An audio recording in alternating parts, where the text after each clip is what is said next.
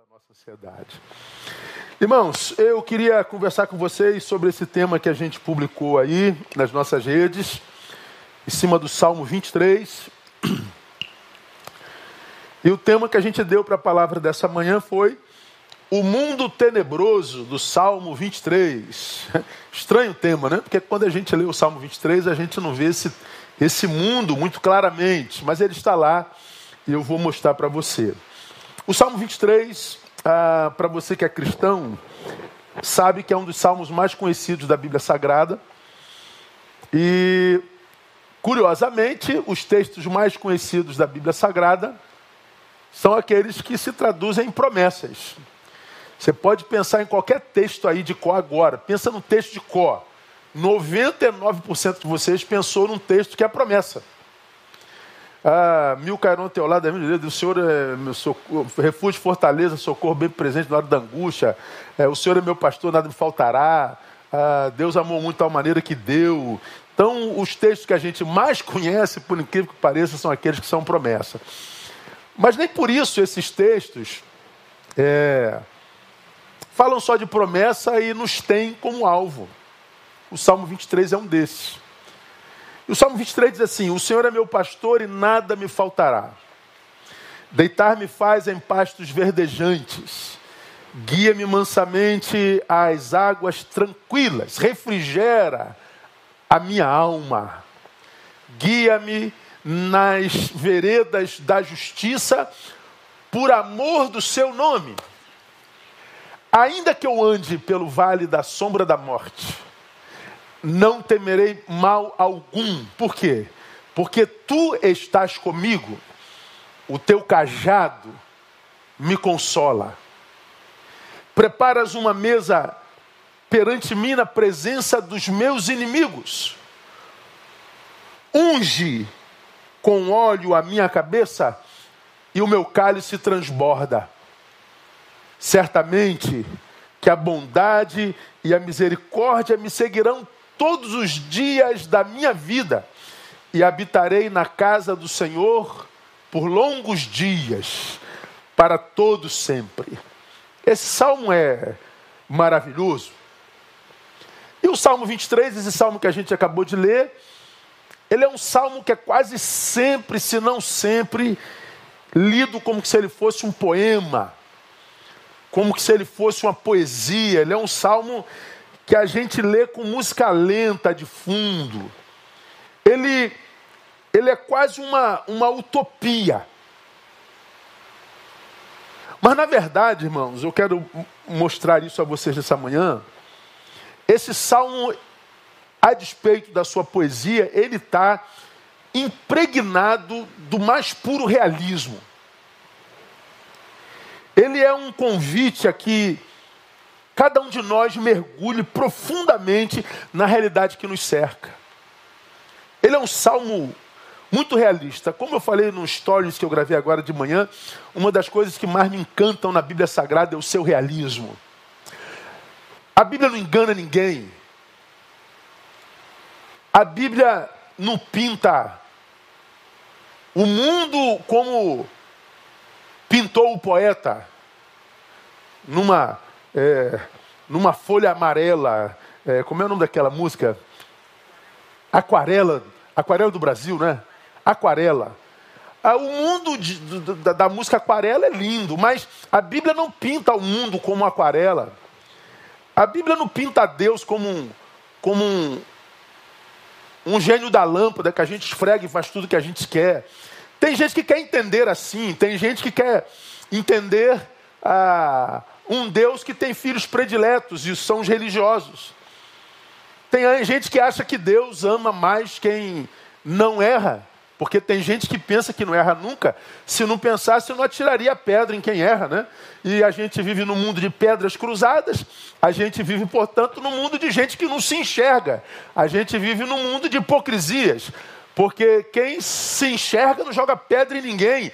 Nunca, em momento algum, só pega em pedra para tirar quem é hipócrita. E nós vivemos num mundo de apedrejadores. Porque acredita que não erra ou que o seu pecado é menor do que o outro, como que se houvesse mesmo pecadinho e pecadão para Deus. O que existe são consequências diferentes, mas pecado é tudo pecado e o salário de todo pecado é a morte. Então as pedras só voam porque a gente não se enxerga, porque a gente é hipócrita. Você que vive jogando pedra é um hipócrita. Isso é uma afirmação que eu estou fazendo. Porque quem se enxerga não joga pedra. É, pede por misericórdia. Então a Bíblia ela é encharcada de realismo. Eu amo esse realismo. Porque ela é, não nos engana. E só se engana com a Bíblia quem quer. Como eu tenho dito no Evangelho, o único engano possível é o auto-engano. Tirando o auto-engano, não existe engano no Evangelho. É só auto-engano. Então esse salmo, ele está coberto de realismo e nos convida a mergulhar nesse realismo. Vamos ver. Primeiro, esse salmo faz alusão a um mundo de estresse, a um mundo de cansaço, a um mundo onde a exaustão é uma possibilidade real. Estresse e cansaço a nível da exaustão. Ele começa dizendo lá: nos guia a pastos verdejantes. Você sabe o que, que o salmista está querendo dizer? Ele nos leva a, a novos ares. Ele nos leva a sair da rotina. A gente sai desse campo árido, desse, de, desse mundo pesado de rotina, ele nos faz, a, a, nos, nos leva a pastos verdejantes, novos ares. Ele está falando que a gente precisa respirar novos ares. Ele está falando que a gente precisa sair da rotina. Diz que ele nos guia mansamente às águas tranquilas. Mansamente às águas tranquilas. As águas tranquilas são descanso para o corpo. Essa é uma fala muito comum para nós cariocas, porque nós somos cidade litorânea. Se você conhece o mar de Saquarema, você sabe que é um mar de muitas e altas ondas, onde quase sempre quem frequenta é surfista, porque para banhista fica ruim, porque o mar é bravo. Mas outro é o mar de Angra dos Reis, que é só marolinha, águas tranquilas. Quando você toma banho Araruama, você fica brigando com as ondas, as ondas te levam para lá, te puxam para cá, tu ganha caixote, e você, embora ame o mar, ame a água, te refresca de um calor sobrenatural, mas você está na luta com, aquela, com aquelas águas que você sai das águas cansados.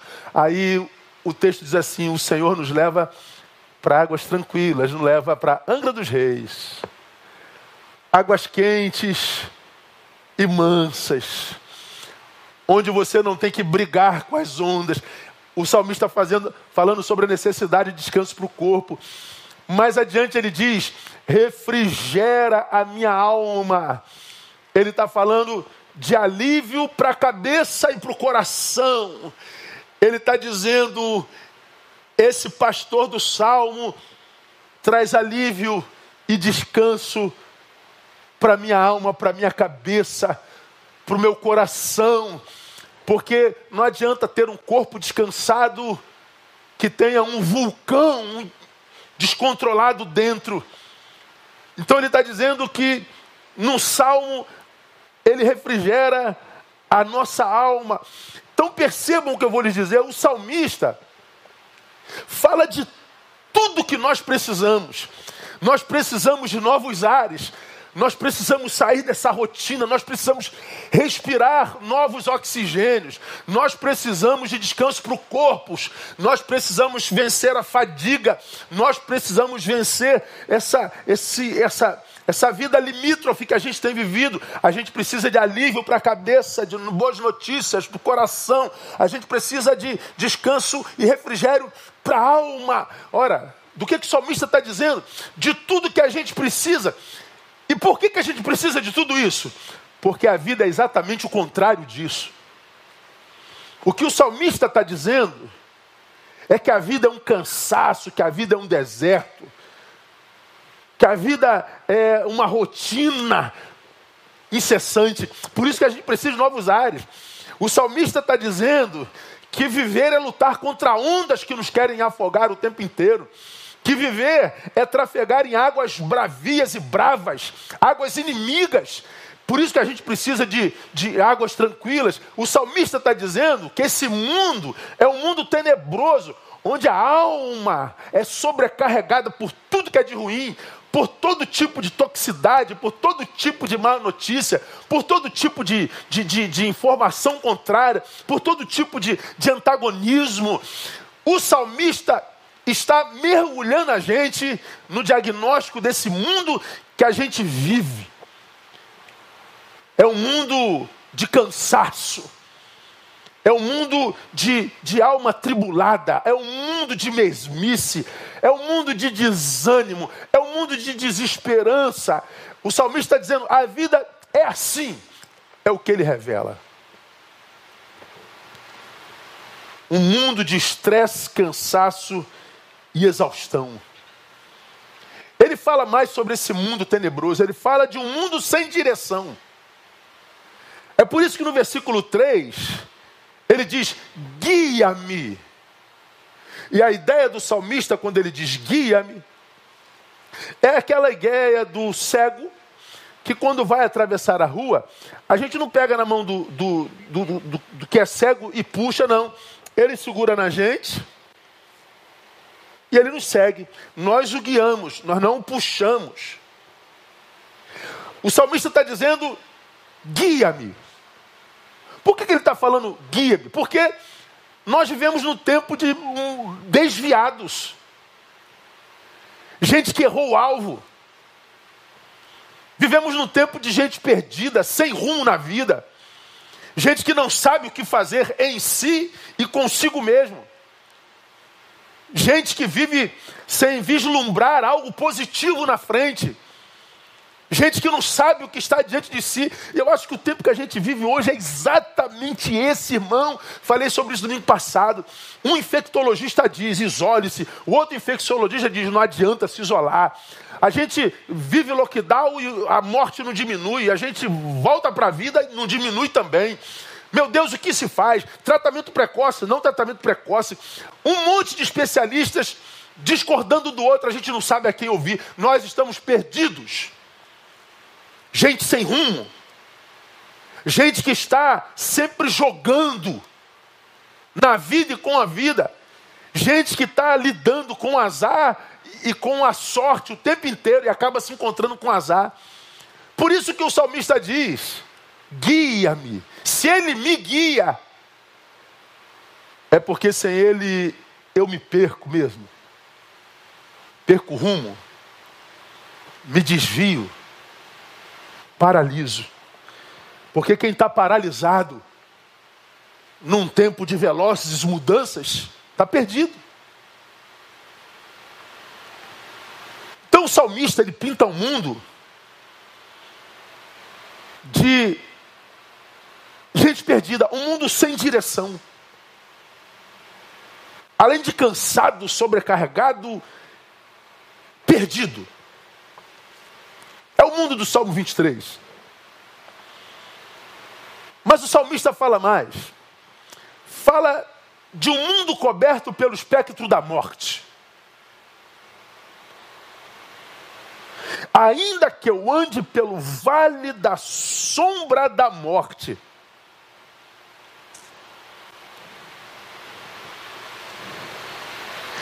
ele fala de um mundo no qual nós nos sentimos um alvo o tempo todo.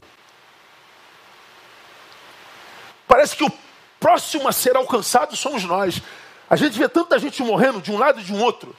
Como já preguei aqui falando sobre o Salmo, mil cairão ao meu lado, dez mil à minha direita, mas eu não serei atingido. Mil cairão ao teu lado, dez mil à tua direita, tu não serás atingido. A gente gosta dessa promessa, mas a gente não consegue mensurar a realidade do entorno. Eu não serei atingido, mas o texto está dizendo: tem mil caído ao meu lado, dez mil à minha direita.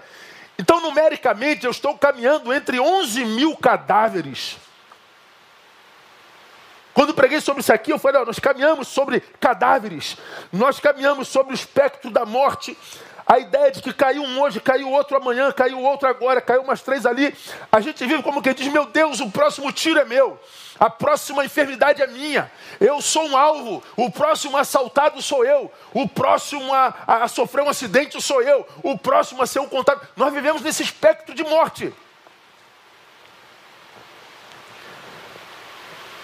Nesse mundo ameaçador, cercado por pavores, cheio de medo, cheio de opressão, esse mundo sombrio.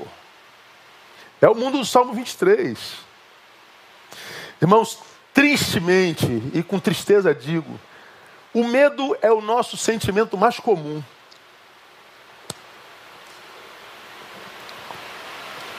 Ontem eu vi um assalto acontecer, eu estava saindo da igreja indo para casa. Aí eu estava num sinal, numa rua perto de casa. Aí tinha um carro parado numa rua paralela e a pessoa sentada dentro do carro. Hoje tu ficar sentado dentro do carro de bobeira é dar mole para vagabundo, né? Hoje, lamentavelmente, no Rio de Janeiro é assim. Mas não é só no Rio de Janeiro, não. A gente sabe que isso é em qualquer lugar do Brasil. E no sinal, a gente viu dois camaradas parando com a moto. E a gente estava de longe, né? E o motorista saiu abruptamente, um entrou no carro e levou. Eu falei, pô, isso foi um assalto. Aí eu falei, meu Deus, é, aonde que a gente está seguro? Aonde que a gente tem paz? Aonde que a gente pode respirar? Falei para vocês, essa semana eu tirei um dia para ir para o monte. Eu não fui é, para o monte para orar como os crentes falam, vou para o monte orar. Eu oro em qualquer lugar. A geografia para oração é bobagem. Eu fui para desintoxicar mesmo, para pegar novos ares. Aí quando nós chegamos no topo da montanha, a gente deitou numa pedra, André falou assim, meu Deus, aqui não tem Covid. Eu falei, é, não tem mesmo não. Aí brinquei, a não sei que algum, né?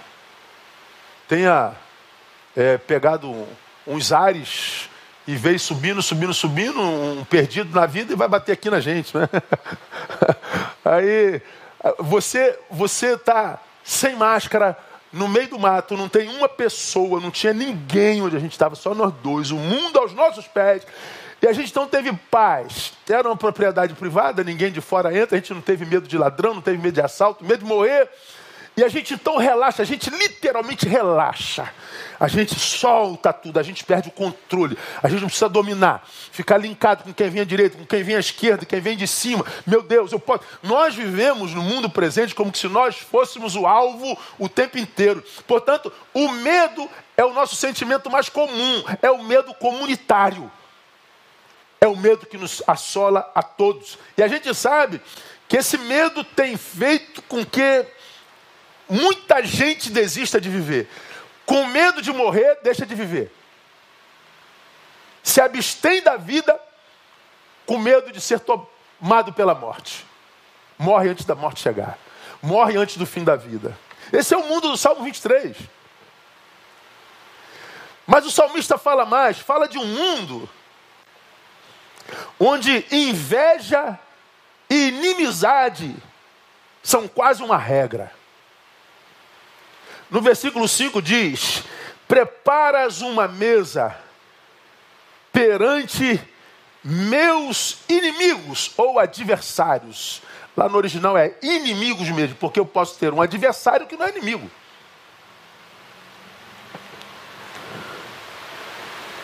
E ele usa inimigos no plural.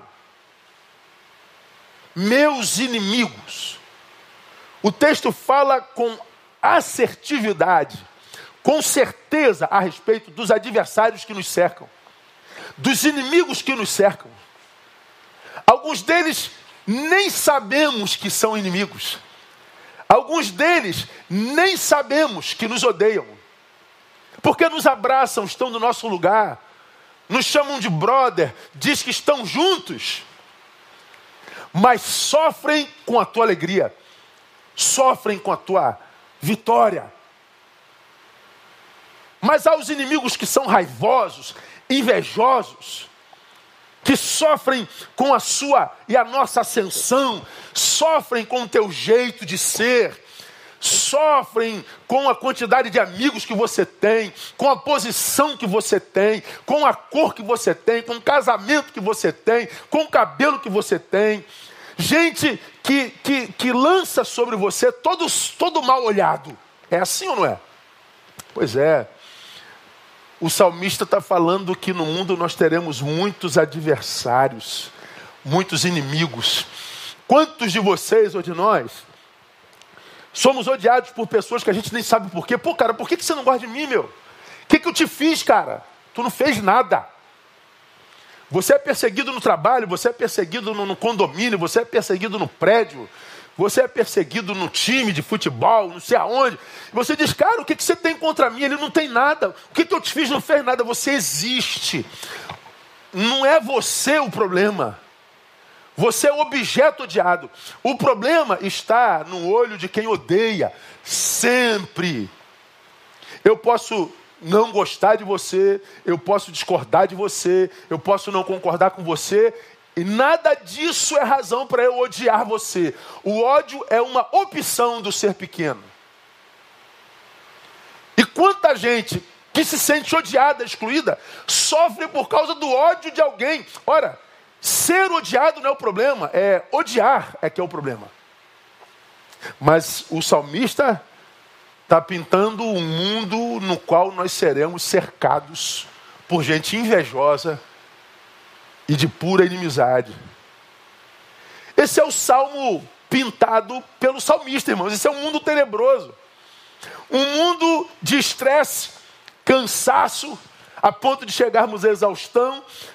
Um mundo sem direção, de gente perdida, de gente que atira para todos os lados, um mundo onde os especialistas não sabem o que fazer, um mundo coberto pelo espectro da morte, no qual a gente se sente alvo o tempo inteiro, parece que a gente anda com alvo no peito ou nas costas, parece que o próximo é, sou eu, o tempo inteiro, e fala desse mundo no qual nós estamos cercados de gente que inveja e que está em litígio o tempo inteiro.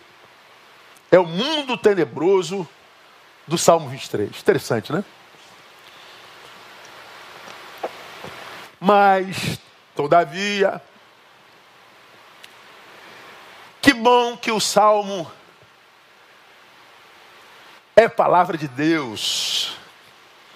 Que bom que o Salmo não é o salmo de um filósofo que faz uma análise do tempo presente. Que bom que o salmo não é só a palavra de um sociólogo. Que bom que o salmo não é só a palavra de um pastor, é palavra de Deus. Que bom que ela não é só o diagnóstico de um homem linkado com o seu tempo e que vê a vida com puro realismo. Que bom que não é só isso. Que bom que o salmo é palavra de Deus. Sendo assim, porque a palavra de Deus não há determinismos na nossa vida, irmão. Há um mundo de gente estressada, cansada, é, o mundo está sem direção, tá. O mundo é, é um mundo no qual a gente está cercado por um espectro de morte, sim. O mundo é um mundo no qual nós estamos cercados por invejosos e inimigos, é. E daí?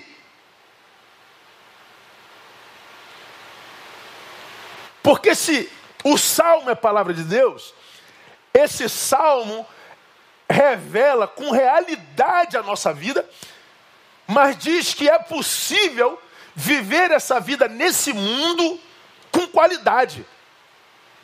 Por isso que eu falo do realismo da Bíblia. Ah, Neil, a vida é um problema. Mas peraí, isso aí todo mundo já sabe. A gente pode não discernir muito bem o problema, isso vai da capacidade intelectual de cada um, mas eu não quero só saber que ela. Mas como é que eu faço para viver nesse mundo problemático? Aí a Bíblia também nos ensina. Aqui vai um, um adendozinho para aquelas palavras que a gente pensa ser profética. Ah, o profeta deu uma palavra que no dia primeiro vai morrer não sei quantas mil pessoas. Aquelas pessoas que querem liberar uma palavra profética sobre Pastor, eu sonhei com o senhor. Aí toda vez que eu disse sonhei comigo, eu falei, que bom, querido, ora por mim. Posso contar o sonho? Não, não quero saber o sonho. Ainda mais se for pesadelo. Pastor, eu tenho uma palavra de Deus para o senhor. Aí eu pergunto assim: a palavra de Deus vai revelar uma desgraça. Mas ele vai me dizer como é que eu fujo dessa desgraça ou só é desgraça para me tirar o sono? Não, não, é, é, é pesado. E, e, Deus te disse também como é que ele me livra disso? Não, não, então não quero saber. Porque geralmente as pessoas estão liberando palavras proféticas, revelação ditas de Deus, mas só diz assim: Ó, pastor Lindoval, Deus me mostrou que você vai ser atropelado amanhã à tarde. Mas disse aonde? Que hora? Vai ser por um carro? Então não vou nem sair de casa. Aí, sei lá, o teto de, de, de, da geladeira de cima cai na tua cabeça. Mas não. Ah, o, pastor, eu sonhei que o, o senhor ia sofrer um acidente. Ok, aonde? avião, carro, bicicleta, ia chutar pedra. Ele me diz como é que eu faço para não sofrer esse acidente? Não, não disse. Então eu já vou sofrer um acidente. E você me avisa que eu vou sofrer um acidente, eu já vou sofrendo o um acidente antes dele acontecer. De repente, esse acidente é para 2052. Eu estou em 2021, eu já estou sofrendo, esperando o acidente. Não pode ser palavra de Deus, irmão. Então, o salmista, ele revela uma realidade crua, dura, mas porque a palavra de Deus nos mostra como que a gente pode viver nesse mundo tenebroso com qualidade. Como que no evangelho, na palavra não há determinismos. Não, o mundo é assim mesmo, já era, estou lascado, não tem o que fazer não, que se dão, não é assim não, irmão. Eu sou de natureza muito realista. Eu sou quase pessimista. Mas o meu realismo, o meu pessimismo, não me impedem de viver a vida com toda possibilidade. Como eu sei da minha natureza realista, quase pessimista, eu não sou dos mais otimistas quando a gente fala de ser humano e sociedade composta por ele. Como que eu tenho tentado viver a minha vida? Talvez isso não te interesse, mas é possível que interesse alguém? Eu não faço projetos para longo prazo.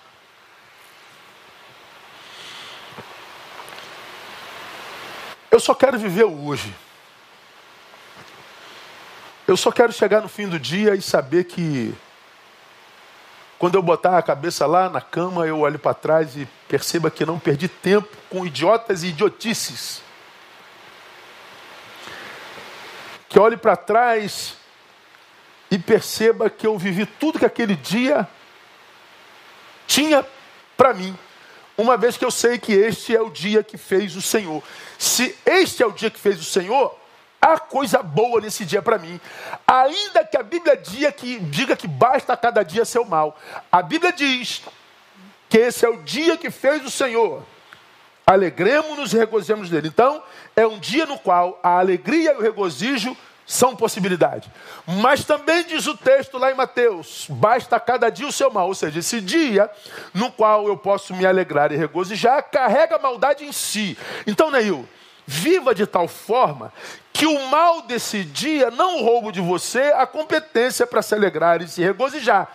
Isso não depende de Deus nem do diabo, mas da capacidade de quem vive o dia. É uma questão de autogestão. Então eu, particularmente, tento viver um dia de cada vez. Viver um dia de cada vez requer maturidade. E essa maturidade que me livra da tal da ansiedade que eu trago os amanhãs para hoje, meu Deus, eu vou ficar doente, eu vou, eu vou ser contaminado, meu Deus, os hospitais estão todos lotados, meu Deus, eu vou ser assaltado, meu Deus, eu ser essa criança, meu Deus, o meu filho, minha filha, meu Deus, peraí, gente. Oh. Jesus pode voltar hoje às 15 horas, você já está sofrendo por, por sexta-feira. Jesus pode voltar amanhã às 19, você está sofrendo pelo dia 31. Você está tão preocupado com o dia 31 que você não vive o dia 18, dia 19, dia 20, dia 21. Isso é problema de gestão, meu Deus do céu. É um tempo de cansaço, de exaustão, de ansiedade, de inveja, de inimizade, de espectro de morte, mas há promessa no Salmo. E a primeira delas, a promessa de uma vida emocional saudável. Quando ele diz refrigera a minha alma, ele revela um mundo tenebroso, mas ele diz que nesse mundo tenebroso você vai ter refrigério. É, refrigera minha alma, a gente lembra de ar refrigerado, ar condicionado. A gente está aqui ó, dentro do santuário vazio. Eu, minha esposa, pastor Lindoval. Os meninos que cantaram. Dos que cantaram, tem um aqui dentro. O outro acho que está lá para fora. E o outro está lá em cima trabalhando. Então nós somos aqui, ó, dois, quatro, cinco pessoas aqui dentro. Num lugar que cabe 1.500. Mas o ar-condicionado está ligado. E está tudo fechado. Se desliga isso aqui, provavelmente a gente vai sentir um calor que a gente não suporte. E você sabe quando está aquele calorzão carioca, 40 graus, 50 graus, na rua, o sol escaldante, você entra, sei lá, dentro de um shopping e o ar refrigerado está ligado. E você sente o, o refrescar da tua existência toda, de modo que não dá vontade de sair dali nunca mais. Esse texto está dizendo: sim, o mundo é tenebroso, mas você, Neil, meu amado irmão, minha amada irmã, tem a promessa do refrigério. E olha que coisa interessante, refrigera minha alma. Alma. No hebraico, corresponde a psique. Refrigera a minha psique. Deus sopra sobre a alma sobre a psique, sobre a interioridade daquele que o tem como pastor. Quem é o teu pastor, irmão? Ah, meu pastor é o Jesus morto do crucifixo. Meu pastor é aquele que fica pendurado nas paredes dos templos. Meu pastor é aquele que é Deus disso ou Deus daquilo. É, essa palavra, para quem pode dizer o Senhor é meu pastor. Deus e seu filho, meu pastor.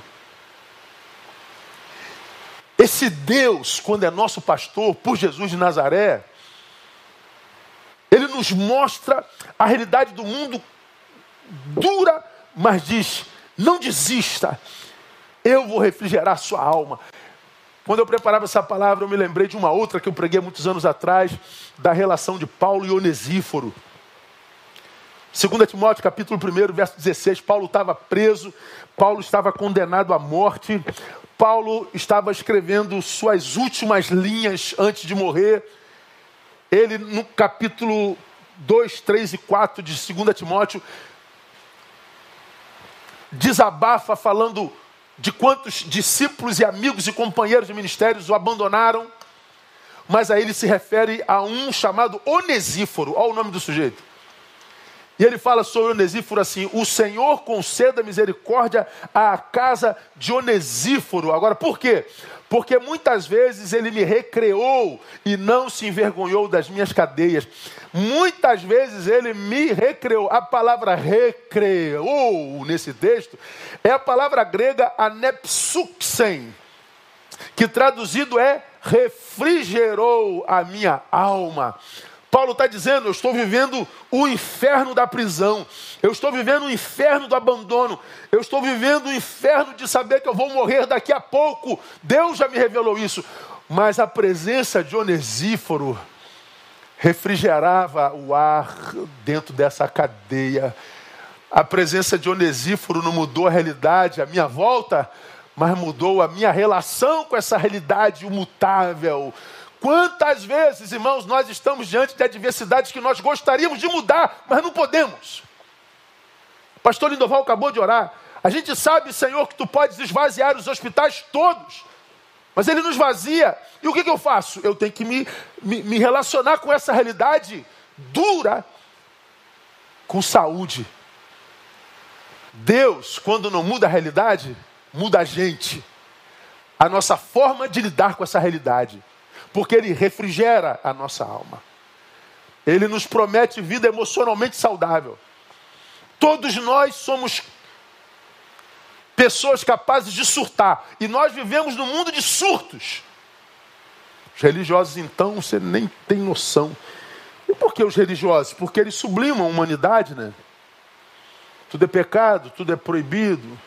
Vão sublimando, reprimindo, reprimindo, reprimindo. E chega uma hora que esse desejo por perfeição te enlouquece, porque a gente não é perfeito, a gente é caído. Você não se permite celebrar, você não se permite gargalhar, você não se permite dançar, você não permite pular, brincar, eh, distrair, humanizar-se. Enlouquece.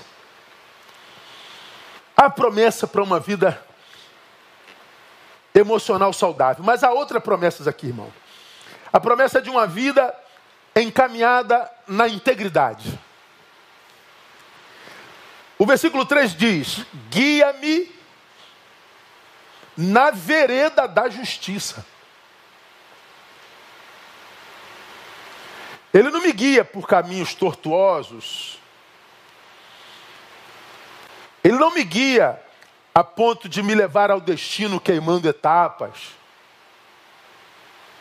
Me guia na vereda da justiça, no caminho da equidade, da integridade. Agora, nós não temos nesse pastor só rumo. Nós temos nesse pastor, sobretudo, um caminho justo. É como eu diria, mais importante do que ter para onde ir, é ir com integridade. Mais importante do que ter para onde ir, é ir com integridade. Mais importante, portanto, do que o lugar onde estou é como eu cheguei até aqui.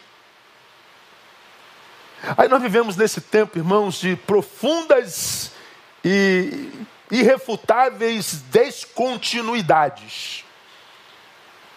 Ninguém para mais em lugar nenhum. Cheguei, pum, caiu. Cheguei, pum, caiu. A, a gente não vê mais a benção da permanência. Um monte de gente que chega lá, mas daqui a pouco desaparece. Por que, que não permanece lá no lugar da honra, irmão? Porque a forma como chegou lá não foi honrosa. Ah, por outro lado, tem aqueles aos quais alguns de vocês criticam, criticam, criticam, criticam, por estarem no lugar de honra, e vocês não sabem o caminho que ele trilhou para estar lá. Você tenta denigri-lo por causa da sua inveja não admitida, mas não reconhece que ele está lá há décadas sendo honrado por Deus. Digam o que quiserem dizer a respeito dele e dela. Deus o está honrando há décadas. E a sua inveja te impede de admitir isso. Por isso cada um de nós está no lugar onde está. Nós vivemos num tempo, irmãos, no qual nós não somos, como é que eu diria? Nós não somos, não. Nós vivemos num tempo no qual nós somos ensinados a chegar lá. Olha, você tem que chegar lá, você tem que chegar lá. Você é o teu alvo. Onde é que você quer chegar? Eu quero chegar lá, eu quero chegar lá. Pois é. Aonde você tem que chegar nos apontam, mas e o meio? Não interessa. Você tem que chegar lá. O fim justifica os meios. Eu quero chegar lá. Você vê, tem pastor, gente nessa ânsia de ter seguidor, eu não sei que diabo é isso que o sujeito tem que ter muito seguidor. Para que, que a gente precisa de seguidor, gente? Pensa. Ah, eu tenho 100 mil seguidores, eu tenho 5. E aí? Muda, muda o quê? Ah, eu não tenho rede social. E aí? Muda o quê? Ah, eu tenho um milhão, eu tenho mil. Muda o quê? Muda nada, gente. É só o ego que, que é massageado. Esse ego que devia ser negado. Aí você vê que tem pastor que compra seguidores. Para dizer que tem tantos seguidores. Quantos destes te conhecem de fato de verdade? Quantos destes sentam à mesa? Quantos desses te amam de fato de verdade?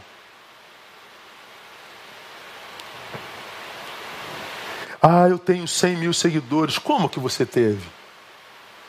Ah, eu estou no auge do sucesso. O que, que você teve que fazer para estar tá aí? Aqui vai um adendo para você que chegou lá e está infeliz. Para você que chegou lá e descobriu que lá é lugar nenhum. Para você que chegou lá e descobriu que lá não era o lugar no qual você deveria estar. Por quê? Porque você não foi feito para esse lugar. E se foi feito para esse lugar, não foi para esse tempo. Esse lugar era teu, mas para um outro tempo, quando você se tornaria uma pessoa mais forte, robusta e merecedora desse lugar. Tem muita gente que está no lugar certo, no tempo errado. E por isso perde o lugar onde chegou. Isso é muito comum nessa transmodernidade, que a gente vive de aparência e de exibição. A gente tem a ideia de que é melhor do que o que de fato é.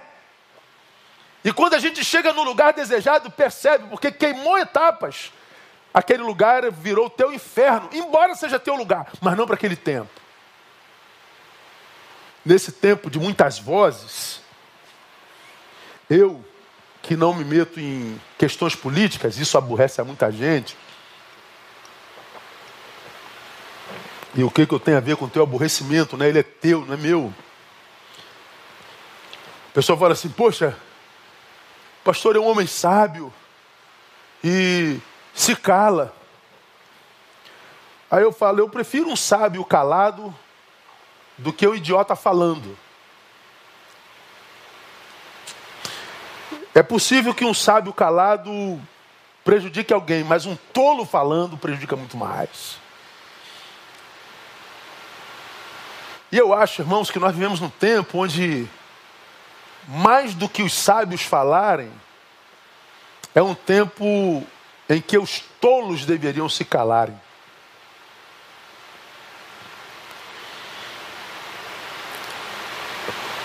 Porque há muito tolo passando por sábio e sabe que não é. Há muito santo vendendo imagem de santidade e sabe que não é. Há muita gente preocupado com os pobres e necessitados e na verdade não estaria se não tivesse Instagram. Há muita gente de sucesso nas redes sociais cuja realidade não tem materialidade especialistas em teologia que nunca foram pastor de igreja, dizendo como pastores de igrejas têm que ser, e quando foram pastores fracassaram. Uma geração que segue influencer, que nunca construiu nada na vida, que não é profissional de nada, que não é formado em nada. Mas da mesma forma como aparecem desaparecem, vivem um inferno no lugar onde estão. Mas na rede tem que estar sempre estiloso, bonito e realizado. Quando Deus é nosso pastor, irmão, nosso destino está selado. Nós chegaremos lá. Mas nós vamos chegar no caminho que é Ele. Eu sou o caminho. E no tempo dele. De modo que quando a gente chegar lá, vamos perceber que aquele lugar é nosso mesmo. Não tivemos que tirar ninguém de lá, não tivemos que negociar princípio algum para estar lá. Então aquele lugar seja se torna o lugar da nossa permanência e você vai viver longevidade nele. Porque hoje nós vivemos o tempo das, dos homens e mulheres sábios que não param em lugar nenhum, sem rumo, sem direção e cheio de razão. Vamos terminar? Há uma terceira promessa: honra em meio à hostilidade e inveja dos outros. Uma mesa na presença dos meus inimigos. Por que uma mesa na presença dos inimigos? Porque mesmo que não haja motivos, os inimigos estarão lá. Eles vão odiar você, como eu falei. Eles vão falar mal de você, eles vão mentir sobre você. E nós vivemos no tempo de tanta inveja, que eu falei isso no passado, que quando você fala algo ruim desse aqui, esse aqui acredita na mesma hora.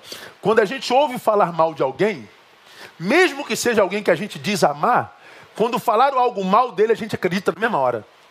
Por que, que a gente acredita que o outro não presta quando alguém nos diz? É porque a gente enxerga as coisas como nós somos e não como elas são. Nós vivemos num tempo horrível de gente pratica a transferência o tempo inteiro. Você não presta, ela está falando de si mesmo. Você é falso, ela está falando de si mesmo. Você não é isso tudo, ela está falando de si mesmo. Porque eu não posso saber tudo a teu respeito. Portanto, o máximo que eu deveria fazer era ficar calado. Mas o homem não consegue mais ficar calado. O ego dele é grande demais. Mas você, meu irmão, que tem vivido no caminho da justiça, da equidade, trabalha seus ouvidos para que você não ouça aqueles que estão à margem, sofrendo com a tua vitória, inventando coisas a teu respeito, tentando diminuir a tua trajetória. Se você está no caminho da integridade, os inimigos estarão lá, mesmo que não haja motivo para tal inimizade. Deus não diz que teríamos, é, é, Deus não diz que não teríamos inimigos. Ele diz que no meio deles ele nos honraria. Não, né? Você vai passar pela vida sendo amado por todo mundo. Não, ele não diz isso não. Os inimigos estarão lá, os revelados e os não revelados. Mas ele diz: fica tranquilo, vou te preparar uma mesa na presença deles. Você vai ter fartura diante da maldade deles, da ingratidão deles, da invencionice deles, da mediocridade deles. Você vai ter uma mesa. Isso é promessa de Deus. Termino. A quarta promessa é um futuro sem amargura. Certamente, lá no versículo 6, que a bondade e a misericórdia me seguirão. Ah, isso aqui é muito legal. O que me segue é a bondade e a misericórdia, não o denuncismo. Denúncia, denúncia, denúncia, denúncia, denúncia, denúncia, denúncia. Denúncia é legal, acusar todo mundo dos seus pecados é mole. Pecado estrutural, pecado pessoal, pecado sociológico, eclesiológico, pecado, pecado. Ah, a gente está cheio de apontador de dedos.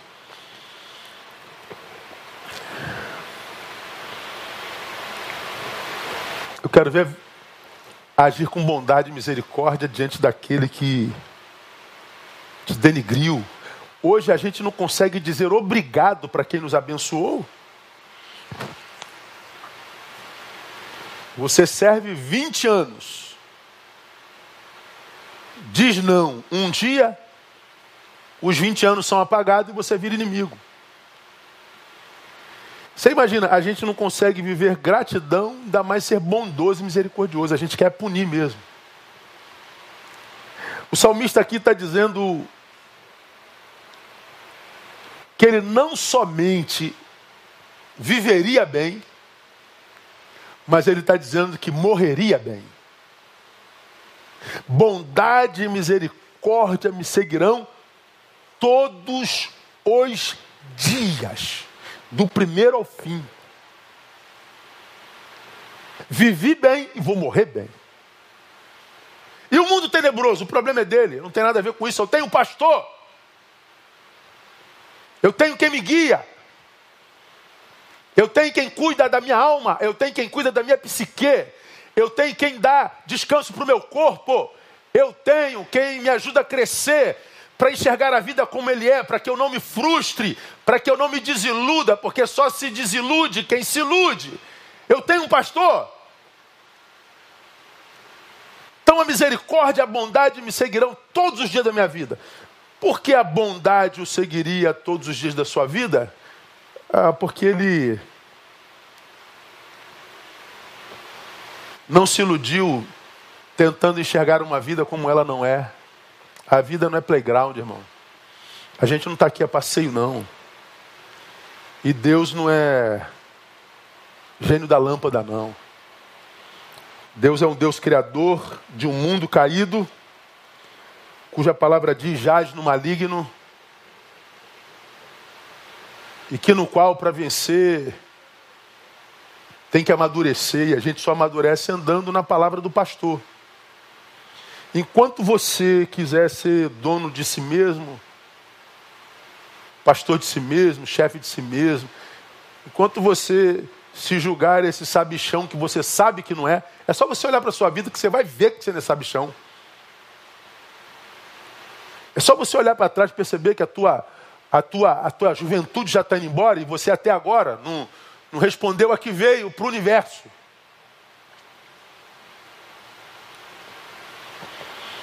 Porque está querendo vender imagem. Ame-se, meu irmão, minha irmã. E cuida um pouquinho mais de si.